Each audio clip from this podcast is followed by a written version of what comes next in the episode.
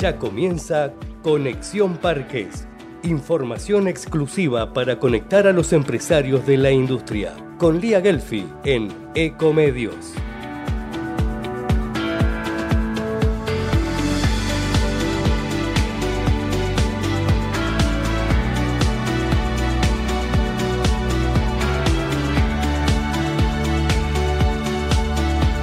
Conexión Parques es auspiciado por Newmark, la más completa e inteligente plataforma de real estate corporativo. Auspicia Norlog, parque logístico para la actividad industrial y comercial ubicado en Tigre, siendo la única plataforma del país que cuenta con un operador logístico inserto, generando una ventaja competitiva a través de la agilidad. Plaza Industrial, más de 300 hectáreas en desarrollo en Escobar y Pilar. Plaza Industrial el lugar ideal para instalar tu empresa. Río Neuquén Distrito Industrial. Tu empresa en las puertas de Vaca Muerta. Adrián Mercado, pionero en parques industriales, te invita a Somos Industria 2023, el gran evento de la industria y los parques industriales. 26 y 27 de septiembre. Centro Costa Salguero. Organiza WIPBA, Red Parques y Adiva. Adrián Mercado, especialistas en parques industriales.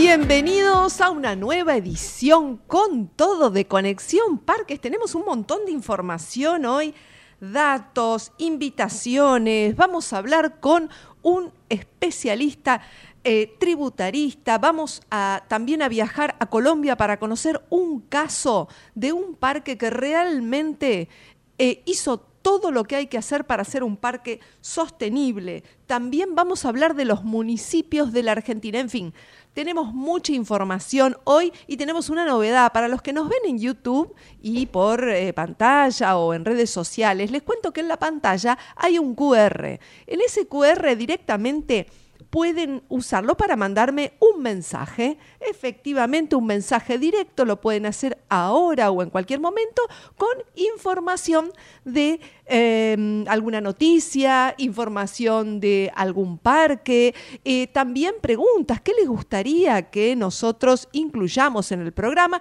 Y por supuesto también si quieren eh, ser anunciantes de este programa, serán bienvenidos. Así que ya saben, en el QR prueben a ver si funciona.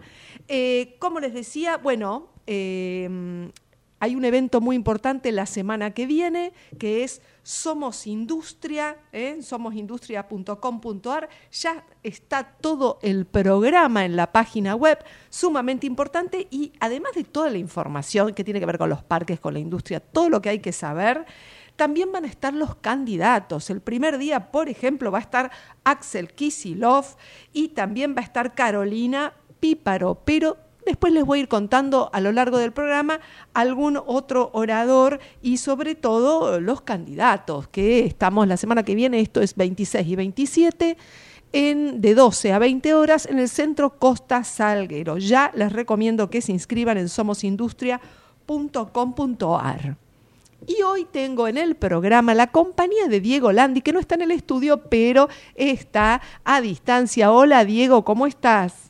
Hola Lía, ¿qué tal? Buenas tardes, ¿cómo andás? Muy bien, bueno, hoy te tenemos en vivo, telefónicamente, pero en vivo para hablar de pymes. Así que como tenemos mucho contenido y vamos a hablar con César Lidvin, te doy la palabra para que nos cuentes los títulos que tienen que saber las pymes esta semana. Bueno, en principio, en, estos minutos, hoy va a haber un tipo de anuncio del ministro de Economía, Sergio Massa, que va a avanzar eh, eh, haciendo, como decía, anuncios de alivio fiscal para profesionales, monotributistas, autónomos y pymes.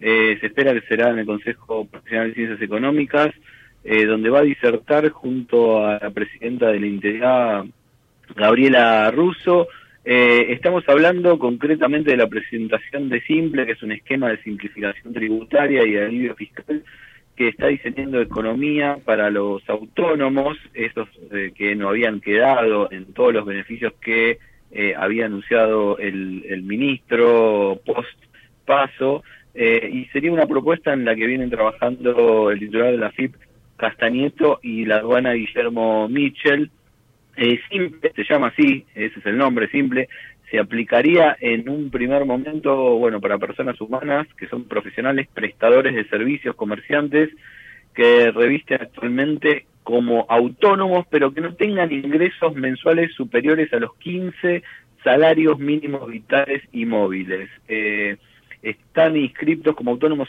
en este momento 987 mil personas eh, y bueno, vamos a estar a la espera de esas eh, eh, novedades que seguramente va a ser un régimen distinto al del monotributo que va a tener un único pago mensual que abarque seguridad social, IVA y ganancias, o sea que todo se simplifique, se, se aglutine en un tributo y el pago se va a determinar como un porcentaje de la facturación de estos autónomos. Eh, eso es un poco para ir arrancando y calentando motores eh, este anuncio que estamos a la espera, ya se había eh, preanunciado hace unos días, pero eh, aparentemente va ya a cobrar oficialidad. Muy bien, bueno, vamos a poder preguntarle a César Litvin sobre las novedades y sobre cuestiones también que pueden implicar todas estas novedades tributarias. Sí, y después otros datitos chiquitos, sí. te hago un panorama, un picadito. Picadito, me gusta. rápido.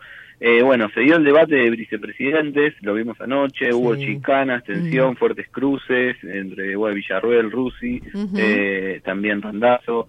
Eh, mientras tanto, la economía sigue en un proceso de incertidumbre que se sigue alargando, estamos a la espera de las generales y bueno, no hay encuestas fiables a partir de los datos que sorprendieron en Chaco, pero también en Las Paso. Eh, nadie esperaba, eh, eh, por lo menos, la contundente victoria de Dero en Chaco. también tenemos que se dio media sanción en, en ganancias en diputados, pasaría a Senado. Fue una jugada del oficialismo que descolocó a Juntos por el Cambio. y todos ven ahí una medida que va a acelerar más la inflación, que ya sabemos que tocó récords eh, de más de 30 años con el 12,4 en agosto. Eh, y otro datito que te puedo dar es que el compre sin IVA, ¿te acordás que también lo anunció Massa?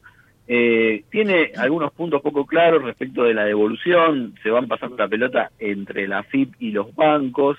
el tope máximo, recordemos, es de 18.800 pesos para productos de la canasta básica, o sea, vos vas, comprar esos productos con tu tarjeta de débito y eh, a las 48 horas se te tendría que empezar a devolver ese 21% del IVA. La novedad, que mm. esto es para todos los que nos están escuchando, es que vas a poder usar Mercado Pago con una tarjeta de débito de un banco. O sea, antes vos tenías que ir por ahí, o, normalmente vas con una tarjeta de débito común cuando haces esa compra, eh, pero ahora lo vas a poder hacer también por eh, una de las billeteras virtuales eh, asociadas a algún tipo de banco. Se suma también la cuenta DNI de Banco Provincia eh, a este tipo de, de, beneficios.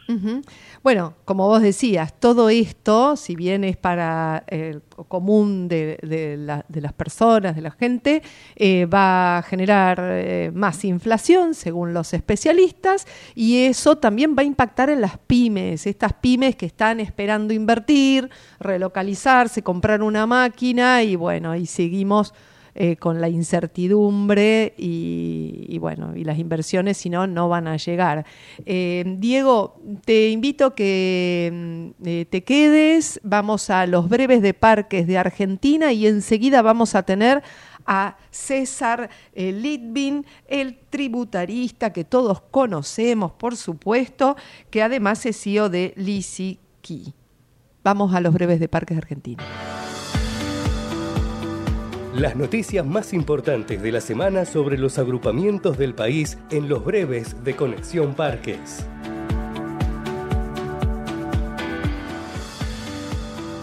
Buenas tardes a todos. Para comenzar con estas breves de parques tenemos cuatro noticias de la Argentina.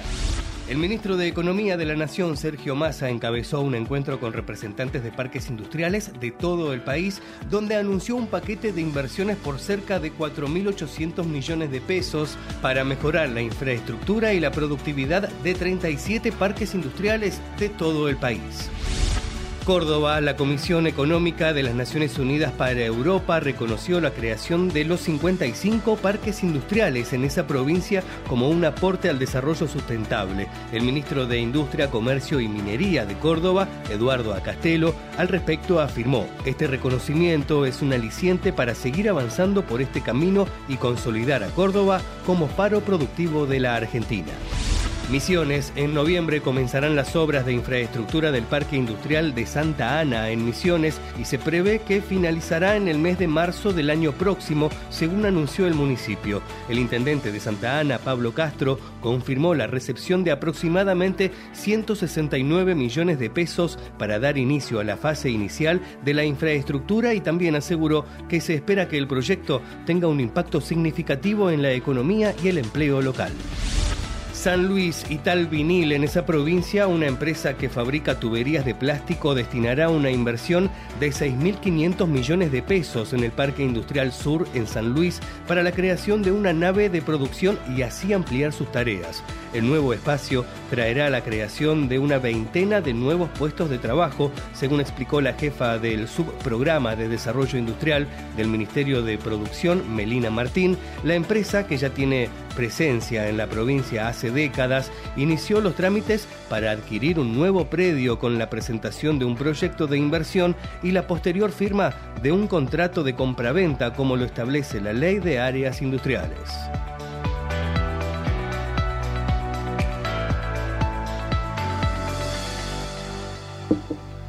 Y seguimos en Conexión Parques y vamos a hablar de impuestos. Ya tenemos en línea a César Litvin, especialista tributario y CEO de LISIC Litvin y Asociados. Buenas tardes, bienvenido César a Conexión Parques. Lía Gelfi te saluda.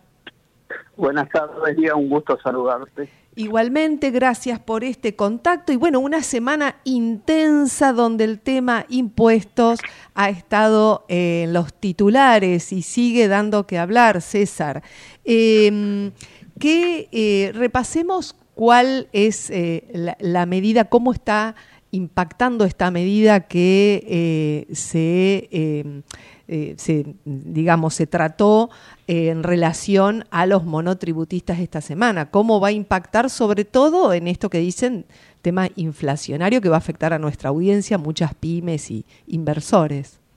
No, el rigor de verdad lo que se trató en el Congreso es el impuesto a las ganancias para los asalariados para lo que lo que significaría la liquidación del año 2024 eh, más de ocho horas de debate y donde hay que distinguir que hay tres tipos de trabajadores. Los monotributistas, que son trabajadores y tienen un tope de ingresos para estar dentro del monotributo, que es 8 millones de pesos al año. ¿sí? Del otro lado están los trabajadores autónomos, que no son monotributistas y tampoco están en, relación de dependencia, que son básicamente profesionales, oficios, etcétera. Y por el otro lado están los asalariados, ¿sí? que tienen un peso muy grande de parte de los sindicatos y que son los que vienen consiguiendo mejoras en el impuesto a las ganancias respecto de eh, los monotributistas y respecto de los autónomos. y, lo que tiene media sanción en el día de ayer es que los asalariados que ganen menos de 15 salarios mínimos vital y móvil, ¿sí? Eh, valor del salario mínimo vital de enero, tenemos el de septiembre, eh, eh, no van a pagar impuestos a las ganancias. nosotros estimamos que eh, en enero el salario mínimo vital y móvil multiplicado por 15 va a ser más de 2 millones de pesos, quiere decir que el que gane menos de esa cifra no paga impuesto a las ganancias, el que paga más, el que gana más, va a pagar impuesto a las ganancias sobre la diferencia de, de la cifra esa. Y eh, es un valor importante, es una pérdida de recaudación importante que va a tener la nación y las provincias también, porque es un impuesto que se coparticipa. Eh, claro, claro, exacto. Ahora, esto que, eh, eh, esta medida, digamos que indican que va a potenciar la inflación. ¿Cómo afectaría? Eh, o sea, ¿es realmente así? ¿Pensás que es así, César? Sí, totalmente así porque eh, acaba de haber una pérdida de recaudación estimada más o menos en un 1% del PBI.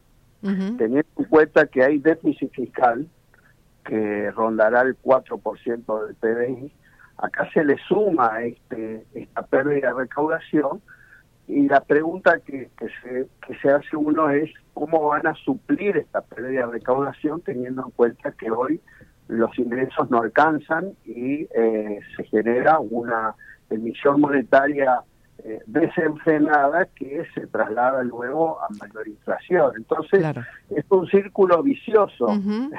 Eh, más gasto público, que viene habiendo más partida de gasto público, menos ingresos fiscales, más emisión monetaria, indefectiblemente es más más, y más, eh, más, inflación. inflación.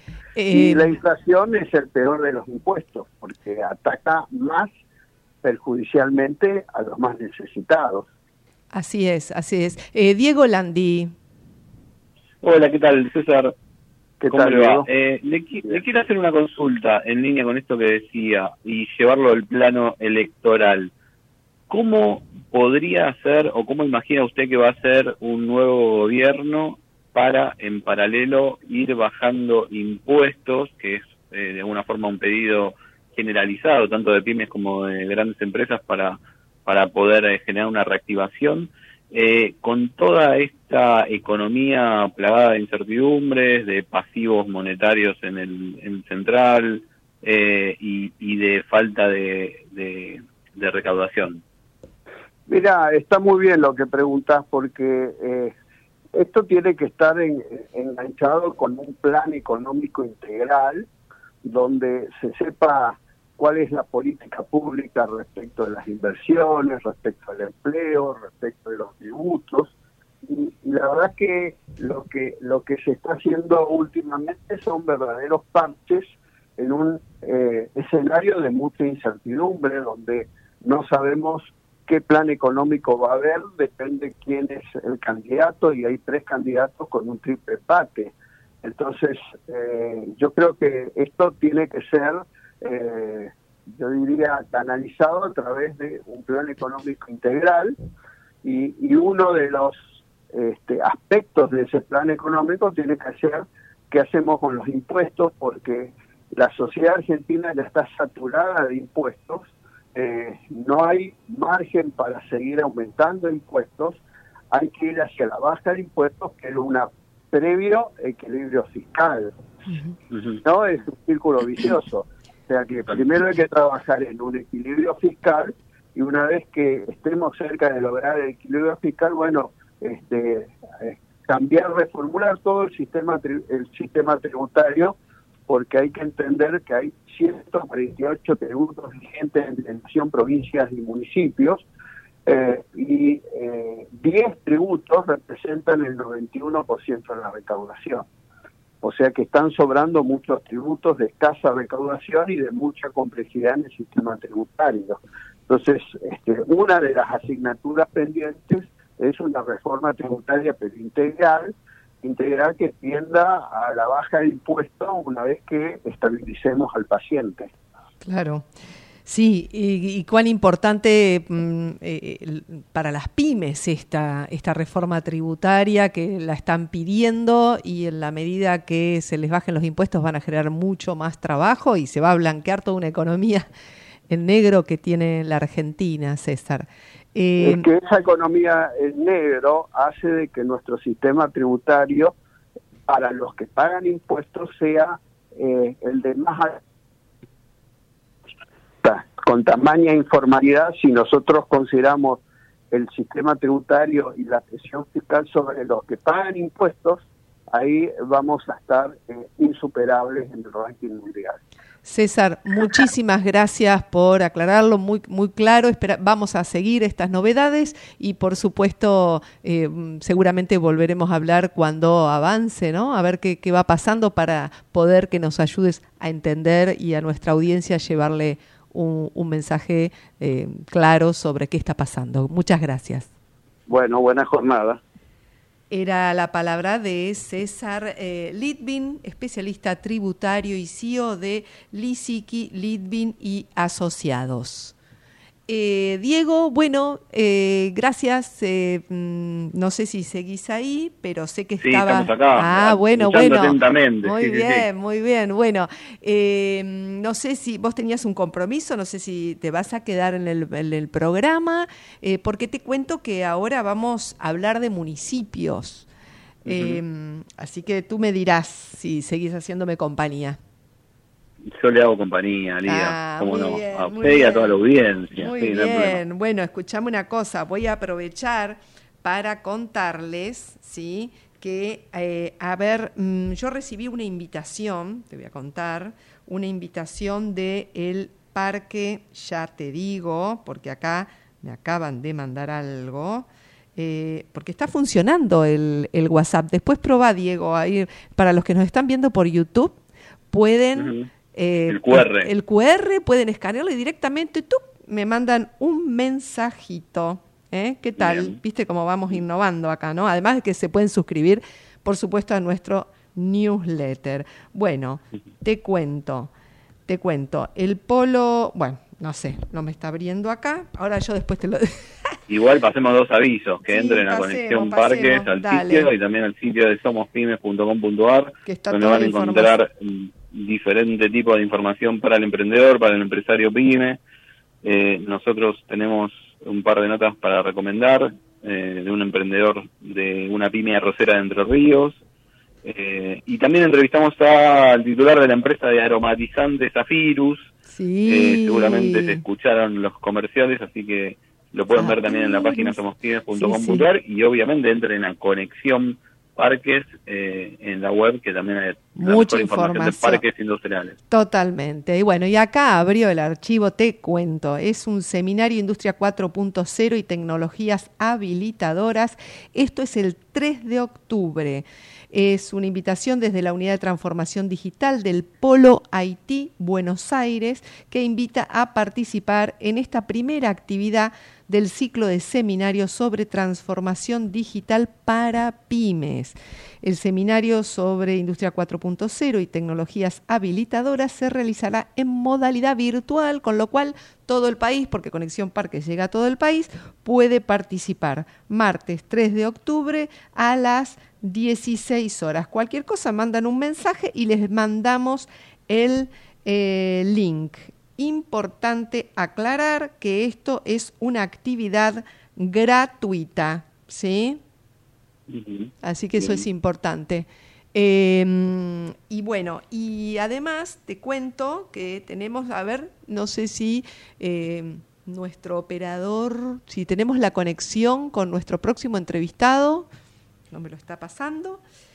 Bueno, te cuento que vamos a dialogar además con eh, la representante de Zona Franca del Cauca, Diego. Esto es un parque industrial de Colombia.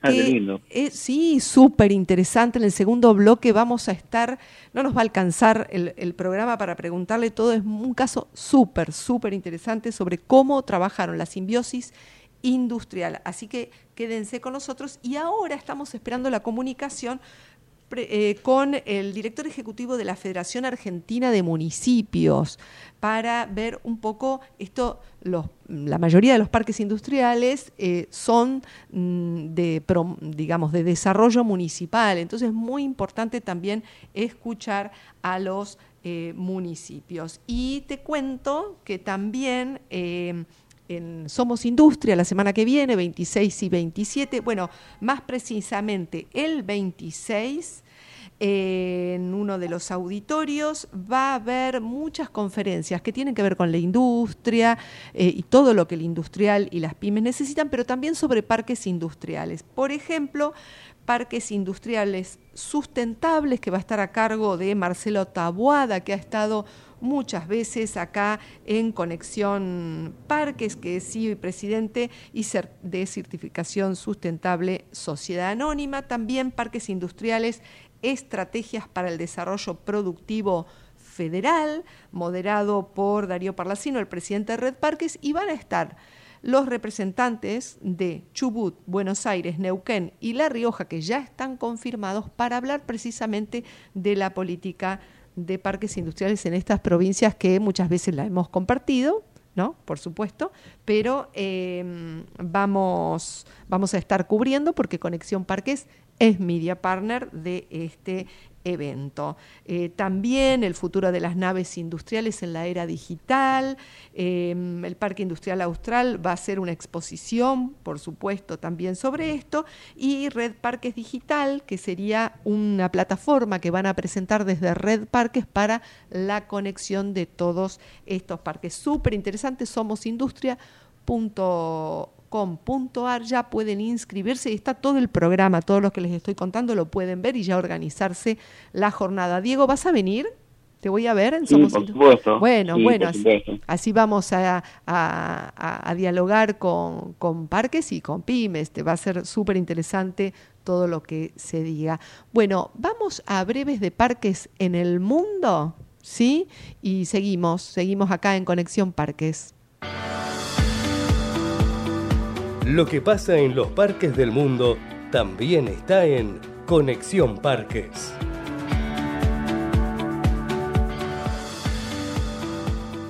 Para esta segunda entrega, dos noticias breves internacionales de parques industriales. Colombia, la empresa Movitecnica anunció el inicio de sus operaciones en el parque industrial Indupark en Chilca, a través de un desembolso de unos 3.500.000 dólares para la instalación de sus áreas de almacenamiento, comercialización, ensamblaje y reparación de equipos, entre otros servicios. La firma informó que en total se implementaron cerca de 4.500 metros cuadrados a fin de aumentar su capacidad de producción en un 60%. Costa Rica, el primer evento de parques industriales y logísticos de Centroamérica y el Caribe, Expo Parks 2023, reunió en Costa Rica a más de 500 expertos y líderes de la industria, quienes compartieron sus perspectivas sobre el sector, así como las oportunidades que se pueden tomar para crecer. También participaron propietarios y desarrolladores de parques industriales de toda la región, además de representantes de asociaciones y grupos gremiales.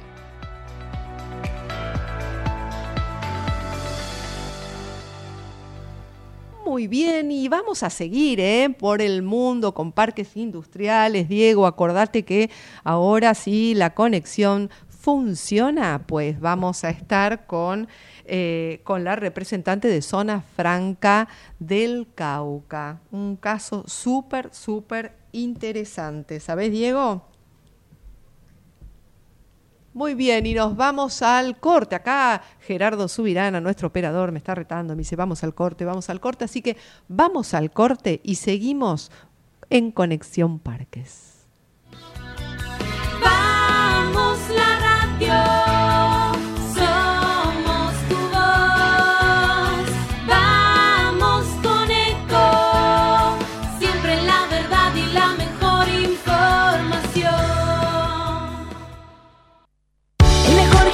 te espera.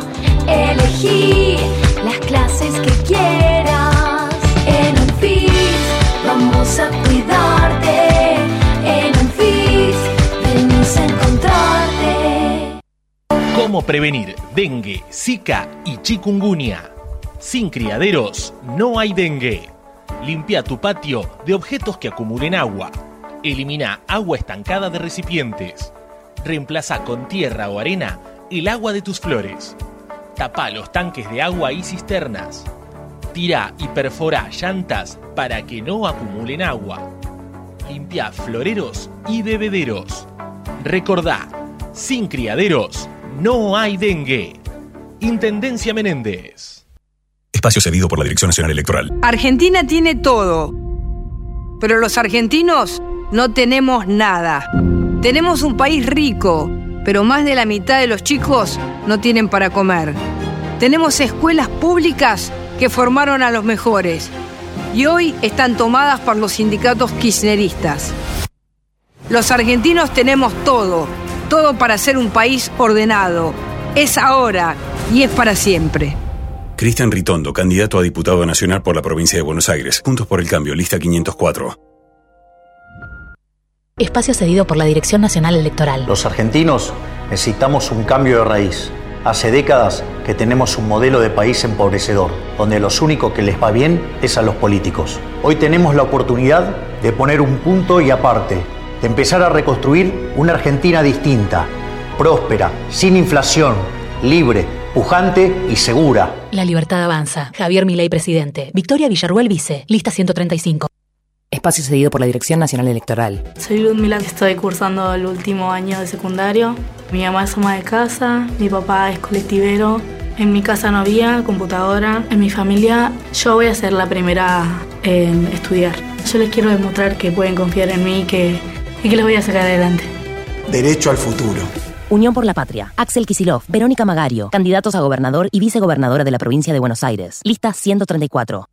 Espacio cedido por la Dirección Nacional Electoral. Enfrentemos el ajuste del gobierno, la derecha y el FMI. Si nos unimos, tenemos la fuerza para cambiar la historia. Ni cómplices ni sometidos. Vamos con la izquierda en todo el país, en las calles y en el Congreso. Miriam Bregman, presidenta. Nicolás del Caño, vice. Frente de Izquierda, lista 136. Informate en ecomedios.com. Seguinos en Facebook. Ecomedios Live. Seguimos acá en Conexión Parques, Diego, Diego Landi. Bueno, gracias por estar hoy acá en Conexión Parques y te libero, que sé que estás en un compromiso y pudiste participar en vivo esta vez. Dale, fue un verdadero placer, Lía, y bueno, nos vamos a seguir comunicando todas las semanas. Así por que supuesto, como siempre, sos parte del programa. Muchas gracias. Un beso grande, chao. Bueno, y ahora, como siempre, como cada semana, mm, vamos a hablar de vaca muerta y en este caso la columna de Conectando Vaca Muerta con Lucas Albanesi, director comercial de Río Neuquén Distrito Industrial. Auspicia la columna Conectando Vaca Muerta Río Neuquén Distrito Industrial, el primer parque industrial privado de vaca muerta. Soy Lucas Albanesi, gerente comercial de la desarrolladora Gran Valle Negocios y de Distrito Industrial Río Neuquén, el primer parque industrial privado de Vaca Muerta. Hoy quiero contarles sobre una muy buena noticia que genera mucha expectativa en nuestra región. La llegada de una nueva estación de servicios IPF orientada a vehículos de gran porte y operada por Río Neuquén Combustibles, una sociedad conformada por tres empresas con una sólida trayectoria en colaboración con IPF en distintas regiones del país. La nueva estación de servicios se instalará en Vista Alegre, localidad que cuenta con una ubicación más que estratégica sobre la Ruta 51, también conocida como la Ruta del Petróleo. Esta ubicación es estratégica sencillamente porque conecta la metrópolis de Neuquén con las diversas zonas operativas de la cuenca de Vaca Muerta convirtiéndola en un punto crucial para abastecer a nuestra creciente industria energética. Río Neuquén Combustibles ya opera en nueve estaciones de servicios en diferentes partes del país y su propuesta para esta nueva estación fue la única aprobada por el directorio de IPF a fines del 2022. Esto habla de la solidez del proyecto, respaldado por un análisis exhaustivo de los volúmenes potenciales de litros que circulan por la autovía, y la reciente habilitación de la ruta provincial 67 en las cercanías de la estación. La estación contará con instalaciones modernas y completas, incluyendo tres islas de despacho de combustibles livianos y tres para pesados, con la posibilidad de agregar una cuarta cuando la demanda así lo requiera.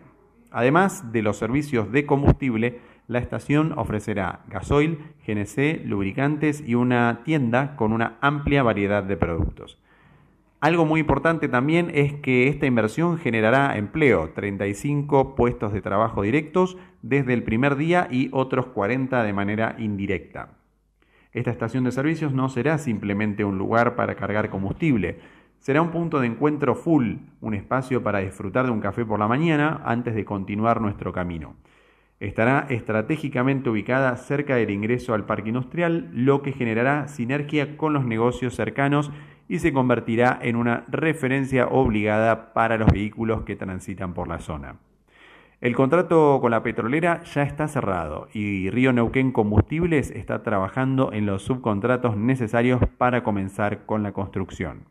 Esperamos así tenerla en pleno funcionamiento para segundo semestre del año entrante. Auspició la columna Conectando Vaca Muerta, Río Neuquén, Distrito Industrial, el primer parque industrial privado de Vaca Muerta. Y seguimos en Conexión Parques. Ya tenemos en línea a Erika Alexandra Castro Sánchez. Ella es administradora y representante legal de Zona Franca del Cauca, de, eh, ubicado en Colombia. Eh, ¿Cómo estás? Bienvenida a Conexión Parques. Lía Gelfi te saluda. Hola Lía, buenas tardes. Un gusto para todos. Muchas gracias, muchas gracias esta comunicación a distancia, porque bueno, Conexión Parques también conectamos toda la información de los parques de la región y el caso que todo lo que han hecho realmente Erika en Zona Franca es impresionante, quiero compartirlo acá, pero vamos a empezar a contarle a nuestra audiencia, pymes y parques, cómo empezaron a plantearse esto de ser un parque sostenible. Eh, bueno, Lía, nosotros somos un parque industrial que tiene 34 empresas netamente manufactureras. Y conociendo nosotros ese ecosistema industrial tan importante que teníamos ahí en el parque, empezamos a revisar eh, las necesidades de cada una de las empresas eh, y llegamos a una conclusión de que todas coincidían en que necesitaban empezar a operar de una manera más eficiente y empezar a aportar eh, de una manera más eficiente desde su operación en, en toda la parte de manufactura. Eso hizo que nosotros empezáramos ya entonces a establecer una hoja de ruta y un plan de acción que lo enmarcamos en el programa global de parques ecoindustriales. Y nos guiamos por esa buena línea que tiene ya un UDI y que eh, estaba en ese momento, te estoy hablando del año 2019, estaba empezando ya a promocionar ese, ese programa eh, acá en el país. Digamos que una de las motivaciones principales fue todo ese ecosistema industrial y poder lograr operar de una manera más eficiente todos los recursos de, de las industrias allí instaladas. Erika, ¿y cómo fue? Eh, la verdad que 2019 es algo muy reciente y yo, con, digamos, ahora le vamos a contar a la audiencia también los logros, pero ¿cómo fue esa articulación con ONUDI? Eh, ¿Les dieron financiamiento? ¿Cómo fueron esos primeros pasos? Eh, bueno, esa articulación con ONUDI fue una... ellos sacaron como el programa, hicieron una invitación directa eh, nosotros estudiamos antes de poder, eh, digamos, eh, aceptar esa invitación. Lo que hicimos fue poder mm, estudiar qué era el marco internacional de parques ecoindustriales y dentro de sus grandes, sus cuatro grandes desempeños, sus indicadores y demás, pues digamos que encajaban plenamente con lo que nosotros estábamos buscando hacer. Eh, de manera que para nosotros es una gran oportunidad, aceptamos poder ser parte de, del grupo de parques intervenidos por UNUD.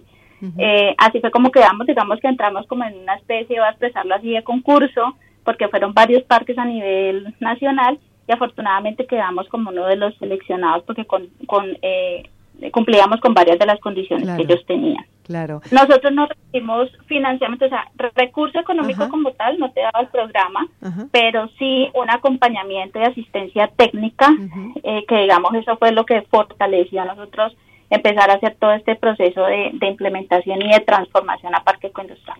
Claro, y algo muy interesante que, digamos, un parque sostenible no solo tiene que ver con una cuestión de eh, manejo de simbiosis, de manejo de residuos, sino también con esto de generar una integración de la comunidad. ¿Y cuáles fueron eh, las acciones también para que eh, este parque pudiera generar un mercado laboral justo, que es uno de los objetivos del desarrollo sostenible también. Sí, de hecho, eh, pues digamos que eh, el, modelo de parque trae pues todos sus tres componentes, social, económico y ambiental.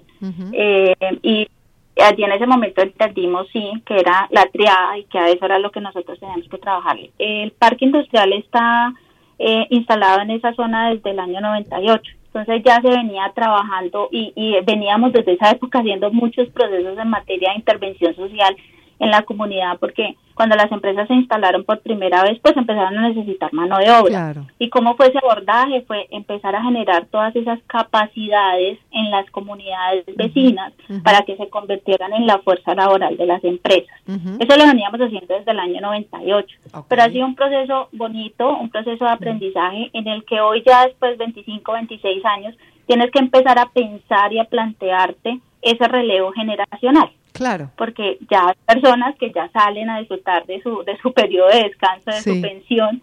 Entonces lo que hacemos es empezar a entender las necesidades de hoy día y sobre esas necesidades empezar a trabajar. Tanto la necesidad que, que tiene la empresa para suministrarse personal, pero también la necesidad de la comunidad, porque hoy día hay muchas personas que prefieren tener un emprendimiento, que quieren apoyo en todo el tema de desarrollo de proveeduría local. Entonces empezamos a transformar esa capacitación de la persona que va a entrar a laborar a la empresa, a empezar a capacitar en temas de habilidades del ser y en temas de emprendimiento y de desarrollo de proveeduría local. Y eso hace parte de los indicadores y el plan de acción eh, que nosotros ya nos trazamos y que hace, obvio, parte de todos los indicadores que maneja el programa de parques secundarios. Claro, evidentemente eh, una de las cuestiones que hay que tener claras es la planificación y estos objetivos de corto, mediano y largo plazo, ¿no? Que uno va trabajando para, para las siguientes eh, generaciones también. Algo interesante del caso Erika, por lo que yo eh, aprendí cuando te escuché en la, en la expo de parques de hace unas semanas, es que esta zona está eh, enmarcada, digamos, incluye tres municipios, con lo cual hay todo un desafío de articulación porque, bueno, eh, cómo las empresas se iban a radicar ahí, cómo tenían que, ah, digamos, la, cuestión de los impuestos, a quién pagaban, todo eso, contanos un poquito cómo lo, cómo era y cómo lo resolvieron. Bueno, eh, eh, ya lo, lo contaste muy bien, estamos ubicados en tres municipios diferentes. Les contaba esa oportunidad que hay incluso plantas de producción que tienen planta dentro del mismo parque, pero están en dos municipios diferentes y les toca tributar de manera diferente. Claro y eh, estamos en una zona donde principalmente tenemos eh, afrodescendientes y tenemos parte también de, de, indígena. Pero digamos que eso no ha sido una dificultad porque precisamente las, las empresas lo que han logrado identificar es la necesidad que yo tengo, pero también cómo puedo ayudarte a suplir esa necesidad. ¿sí? Y de la mano eh, una, em, una entidad que para nosotros se llama la Caja de Compensación Familiar. Eh, la Caja de Compensación Familiar es una entidad que nos da mucho el apoyo frente a todo el tema de capacitaciones y el SENA en cuanto a capacitaciones técnicas. Entonces el tema de las alianzas con ese tipo de entidades también ha permitido poder lograr ese desarrollo del talento humano. Claro. ¿sí? Eh, y definitivamente ha sido em, querer hacer ¿cierto? Querer contribuir y no ver eh, la barrera que podría presentarse por estar en diferentes municipios y demás, sino la oportunidad de esa diversidad que tenemos que nos permite poder eh, hacer un desarrollo a nivel de comunidad. ¿Tuvieron que hacer alguna normativa especial, ponerse de acuerdo las autoridades de los tres municipios, imagino? Eh, pues digamos que en materia tributaria sí, pero eh, por ejemplo algo también que resultó, y ya que, que, lo manifiestas, es los programas que el SENA como entidad de apoyo de en capacitación técnica que tenemos nosotros acá en el país eh, pudo gestionar los cursos para poder capacitar a las personas y que estas personas también pudieran entrar como fuerza laboral en las industrias. Entonces eso fue un proceso chévere de construcción en el que todos aportaron en su momento desde, como te digo, desde la necesidad de la empresa, pero también desde la necesidad de la comunidad, que, me, que también me sirve a mí y cómo yo también puedo aportar en ese trabajo con la industria. Y en relación a las empresas que eh, ya estaban radicadas y las nuevas que se iban eh, radicando en, en, este parque industrial del Cauca, eh, cómo trabajaron el cambio de paradigma, ¿no? Porque tienen que adaptarse, tienen que abrazar este cambio de paradigma, tanto ellas como toda la cadena de valor. ¿Qué acciones concretas hicieron? Bueno, Lía, eso es todo un reto, ¿no? Sí. Es un reto y un reto bonito también, diría yo, porque mm, de pronto cuando ya uno empieza a mirar con el retrovisor y decir, bueno, ¿qué, qué fue lo que me sirvió a mí para llegar a, a lo que estoy hoy? Es la generación, la creación de confianza que nosotros como administración del parque pudimos tener con las industrias instaladas. Y es que ellas pudieran de alguna manera ser abiertas en su información, poder decirnos cuál era su necesidad y nosotros desde esa información abordar todo un plan de acción sostenible y poder implementarlo. Entonces, no quedarnos solamente allí, sino que en un tema de, de estructura, mm, digamos, de gobierno y de funcionamiento nuestra, poder dejar planteadas esas acciones para que no solo las que estén hoy, sino las que lleguen a futuro también se acojan a ese plan sostenible que nosotros nos enmarcamos. Claro. Entonces, para mí, para mí lo primordial fue el haber creado ese vínculo de confianza con las empresas para poder tener información y poder plantear lo que hoy estamos pudiendo ejecutar. Claro, y eso está ligado también a eh, la, estrategia de gobernanza, que también has hablado sobre eso, que es sumamente importante. ¿Cuál es la visión que aplicaron en, la gobernanza de eh, como, como administración del parque, que la verdad que es un modelo para que muchos de los que nos están escuchando también tengan en cuenta?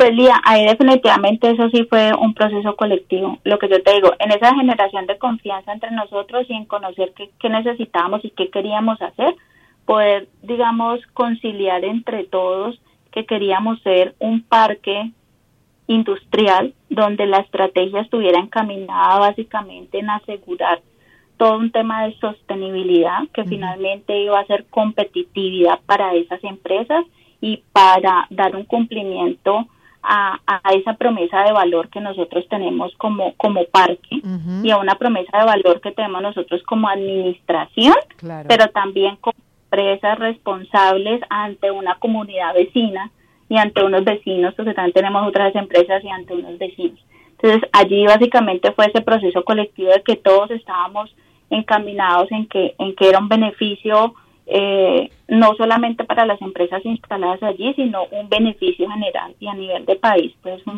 Es, es, un tema de desarrollo total que podemos ofrecer nosotros desde la zona franca del Cauca. Claro, ¿se han instalado empresas eh, también extranjeras o, o, empresas de Colombia que se relocalizaron? No, tenemos, tenemos la mezcla, tenemos multinacional, y también tenemos empresas locales, eh, eh, empresas netamente colombianas, pues de, de, de, siempre. Empresas de alimentos que son colombianas, empresas de metalmecánica que son colombianas, pero también tenemos algunas multinacionales allí instaladas. Pero digamos que esa variedad también permite mm, que nos podamos conocer entre todos y que la experiencia de uno, eh, digamos, sea la, la experiencia del otro. Creo que parte de lo que nosotros hemos logrado allí es poder realmente generar esos lazos de confianza donde nos podemos hablar tranquilamente y eso nos ha permitido a nosotros, por ejemplo, tener varios desarrollos en temas de simbiosis industriales, que fue parte de, lo que nosotros contamos como experiencia en el Congreso de API. Eh, esa, por ejemplo, esa, esa, esa creación de confianza que tenemos y, y esa, eh, esa, eso nos dio como la seguridad y, la oportunidad para que las mismas empresas se puedan hablar y puedan hacer negocios entre ellas, que finalmente hay un tema de simbiosis importante, pero que también se está traduciendo en unos costos y en unos indicadores bien importantes eh, para, para la operación de estas empresas que están allí. Claro, acá es, eh, es, una movida, digamos, este ejemplo que está llegando de a poquito, recién se está instalando, eh, hay algunos casos aislados, pero bueno, eh, la verdad que el, ejemplo de ustedes es muy importante. Ahora, todo esto tiene que medirse, y me imagino, y ustedes lo miden, ¿cómo, cómo han medido el, el éxito de este trabajo que vienen haciendo? Em, y, cuáles, cuáles son esos indicadores que a vos te gustaría destacar. Pues digamos que en esa métrica el programa de parques ecoindustriales lo tiene muy claro, ¿cierto? Con sus cuatro, digamos, componentes, todo lo que es eh, la parte como de gobernanza, de gerencia de parque y la parte ambiental, social económica. Eh, eso ligado a, a, ese plan de acción que nosotros tenemos, pues nos ha permitido generar unos indicadores, unos indicadores importantes, por ejemplo, en materia de todo el tema de energías renovables, en todo el tema de eficiencia energética, que es algo en lo que hemos venido trabajando mucho y específicamente eh, hemos hecho mucho énfasis al interior del parque en poder medir em, los impactos que se, que, se generan por todos los procesos de eficiencia energética como eficiencia energética, mm, digamos, adoptados al interior de las compañías. Entonces, hemos tenido, por ejemplo, algo muy común que tenemos nosotros acá es el, todo el tema del aire comprimido y poder entender que las empresas entiendan que por ahí hay unas fugas importantes de energía y poder entender que a eso le pueden hacer un plan en el cual yo puedo empezar a economizar y realmente economizar. No consumo tanta energía y tampoco pago tanto dinero. Cuando empiezan a entender eso, entonces, pues digamos que ahí vamos a empezar a tener un indicador muy positivo y vamos a empezar a, medir esa, esa línea de éxito que, que nos hemos trazado. Entonces, el marco, para, para, para responderte más concretamente, el marco internacional te da la oportunidad de, de, tener esos indicadores, te da la oportunidad de definir cuáles puedes trabajar y cuáles no puedes trabajar y sobre eso haces tu plan de acción. Esa fue la forma, digamos, en la o de la forma en la que nosotros venimos trabajando eh, todo lo que ha sido la medición de éxito. Claro. Erika, em, ya para, para ir cerrando, estuviste acá, participaste del Congreso y la Expo de Apia como donde nos conocimos. Eh, no sé si era la primera vez que venías a Argentina, pero directamente te zambulliste en un ecosistema, digamos, de, parques y, colegas locales. ¿Qué impresión te, llevaste? Eh, pues, si era la primera vez que estaba en Argentina. Claro, y, y, qué, eh, si es la primera vez y qué, cómo fue tu experiencia en relación a lo que se está haciendo en la Argentina, cuáles son tus primeras digamos, ¿qué, qué es lo que te llevaste de Argentina? Eh, pues primero los felicito, tienen un país muy bonito, una ciudad muy bella, una ciudad, una ciudad muy linda y creo que tienen unas personas muy cálidas también. Nos fue muy, eh, personalmente eh, una experiencia muy, muy bonita. Eh, ¿Qué me llevo? Y es que ustedes tienen una oportunidad grandísima con la cantidad de parques industriales que tienen, tantos públicos como privados. Creo que tienen toda la oportunidad del mundo.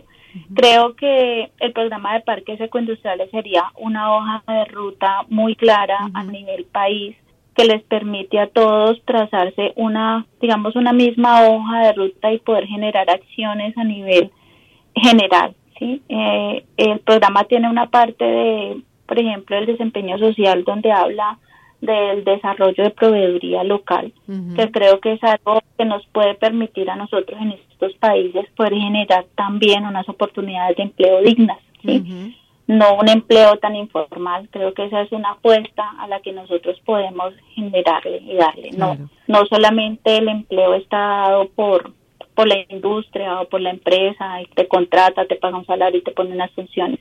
Creo que el tema de emprendimiento y ese desarrollo de proveeduría local específicamente el desarrollo de propiedad local es una ganancia, es una ganancia. Ustedes tienen una oportunidad grandísima en la forma de organización que tienen sus parques, en la cantidad de parques que tienen, los que alcanzamos a conocer fueron muy chéveres, me trajeron unas experiencias también muy bonitas.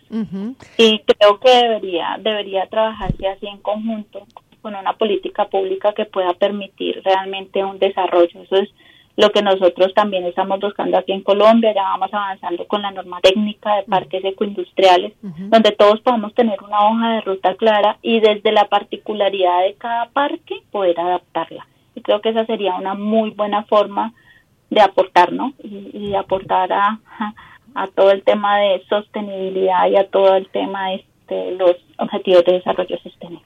Muy bien, Erika. Bueno, y cerramos con una frase que te la, que te la robé el otro día, que es lo sostenible es rentable. Eh, quedémonos con eso, no es una cuestión de, uy, cuánto trabajo me va a dar esto, sino que además de que es una necesidad y, eh, y, y, una obligación y una responsabilidad de las empresas y los administradores del parque, sino que además también es rentable. Y eso es muy importante también. Muchísimas gracias, Erika. Mm, te he robado un montón de tiempo, pero me pareció todo súper, súper interesante para compartirlo con eh, nuestra audiencia, que son parques y muchas empresas que están dentro y fuera de los parques. Gracias, Lía. Es un gusto para mí y es un gusto para la zona franca de Cauca poder seguir eh, mostrando lo que nosotros logramos hacer, poder seguir compartiendo nuestra experiencia y siempre será un placer que nos llamen y para nosotros será con todo gusto poder contar, contarles qué estamos haciendo. Muchas Muchísimas gracias. Bueno, eh, estaba hablando con Erika Alexandra Castro Sánchez. Ella es administradora y representante legal de la zona franca del Cauca, Colombia, que es un parque industrial que ustedes ya lo escucharon y llegamos, llegamos al final de eh, Conexión Parques del día de hoy, 21 de septiembre. Feliz día de la primavera, sobre todo para los que tienen sol, porque acá no tuvimos sol en la ciudad de Buenos Aires. Y les hago la última invitación, sobre todo a las mujeres empresarias, tanto de la industria como de la cadena de valor industrial. ¿Querés potenciar tu empresa en el sector productivo? Ok, entonces el próximo miércoles 27 de septiembre, 15.30 horas, en Somos Industria, en el auditorio 1, vas a poder tener una experiencia de networking con Red Mía, que es Red de Mujeres de la Industria Argentina. Si querés mandarme un mensaje, te puedo hacer llegar el link para que te inscribas, pero si no, somosindustria.com .ar ya se pueden acreditar y participar de todo el evento y también están las redes sociales de Red Mía que las pueden buscar y ahí va a estar publicado. Pero no se pierdan este evento y por último también decirles que entre los candidatos está confirmada Patricia Bullrich y Néstor Grindetti eh, que va a ser un panel del día 26 a las 18 horas moderado por Eugenia Stibor, que es además de eh, presidenta de la Unión Industrial de Gran La Plata, es vicepresidenta de Redmia. Así que vamos a estar a full con todas las mujeres de la industria participando en este gran congreso y expo y visitando muchos parques. Ya me están haciendo señas, debo cerrar. Gracias Gerardo Subirana, Rodrigo Cataño, Matías Hurtak, eh, Vicky Sidlik y por supuesto todo el equipo de Ecomedios. Muchas gracias. Hasta el próximo jueves con todo lo que sucedió en Somos Industria. Conexión Parques fue auspiciado por Newmark, la más completa e inteligente plataforma de real estate corporativo. Auspicia Norlog Parque logístico para la actividad industrial y comercial ubicado en Tigre, siendo la única plataforma del país que cuenta con un operador logístico inserto, generando una ventaja competitiva a través de la agilidad.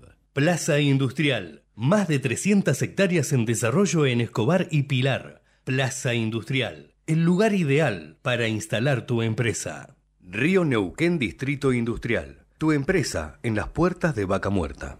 Adrián Mercado, pionero en parques industriales, te invita a Somos Industria 2023, el gran evento de la industria y los parques industriales. 26 y 27 de septiembre, Centro Costa Salguero. Organiza WIPBA, Red Parques y Adiva. Adrián Mercado, especialistas en parques industriales.